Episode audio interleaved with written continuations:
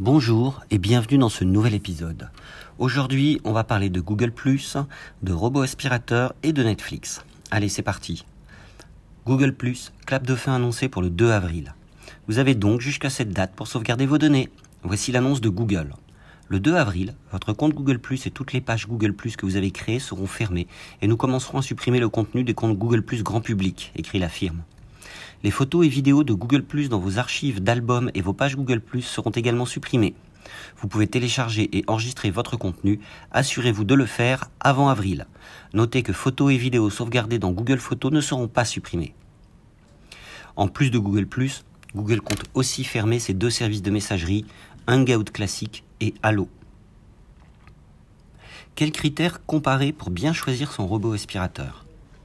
Si comme moi, pour gagner du temps, vous avez décidé de passer au robot aspirateur, vous allez constater que le marché est inondé de modèles à tous les prix et parfois même chez le même constructeur. Prix, fonctionnalité, type de nettoyage, connectivité, beaucoup beaucoup d'options, beaucoup de tri à faire, beaucoup de possibilités. Alors comment choisir le vôtre? CNET France a réalisé pour vous un dossier et vous donne toutes les clés et les explications. Netflix compte 5 millions d'abonnés en France alors que Canal ne compte que 4,6 millions d'abonnés individuels, donc hors offre opérateur, sinon je crois que la somme monte jusqu'à 8 millions, Netflix annonce avoir passé en France le cap des 5 millions d'abonnés. La France pèse donc 3,6% du total des abonnés du service au niveau mondial.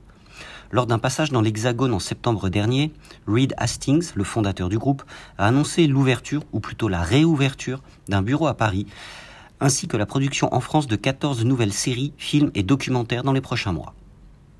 Voilà, c'est tout pour aujourd'hui. Je vous remercie de m'avoir écouté. Si vous appréciez ce podcast, faites-le moi savoir avec un petit pouce, des petites étoiles ou un petit cœur, selon la plateforme et le service que vous utilisez pour m'écouter. Bonne journée, à très vite pour un prochain épisode.